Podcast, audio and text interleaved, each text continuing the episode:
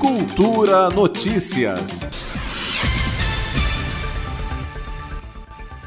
Desde dezembro, os animais domésticos podem ser transportados nos ônibus e trens do metrô do Distrito Federal, não sendo mais obrigatório o uso de caixas para o transporte.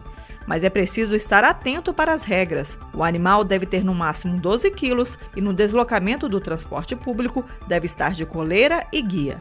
O tutor é responsável pela higiene do pet do local, assim como a segurança do animal e dos passageiros, como detalhe o veterinário Vinícius Macedo.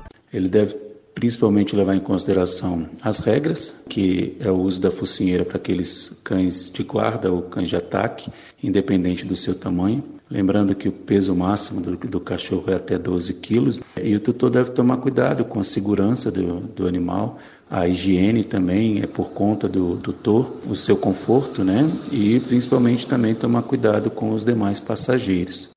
De acordo com a lei, em cada veículo pode entrar no máximo dois animais e, no caso de cão de guarda ou de ataque, o pet só poderá embarcar se estiver usando focinheira. E se o animal causar algum dano ou lesão, o tutor responderá civilmente.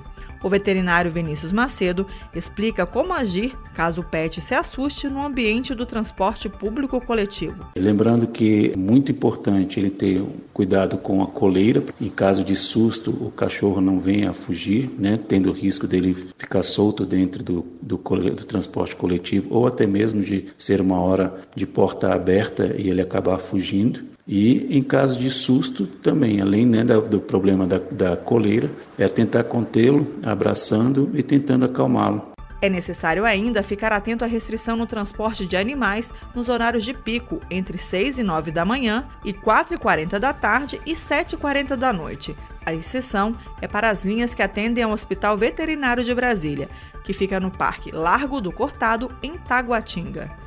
Greta Noira para a Cultura FM. Cultura Notícias.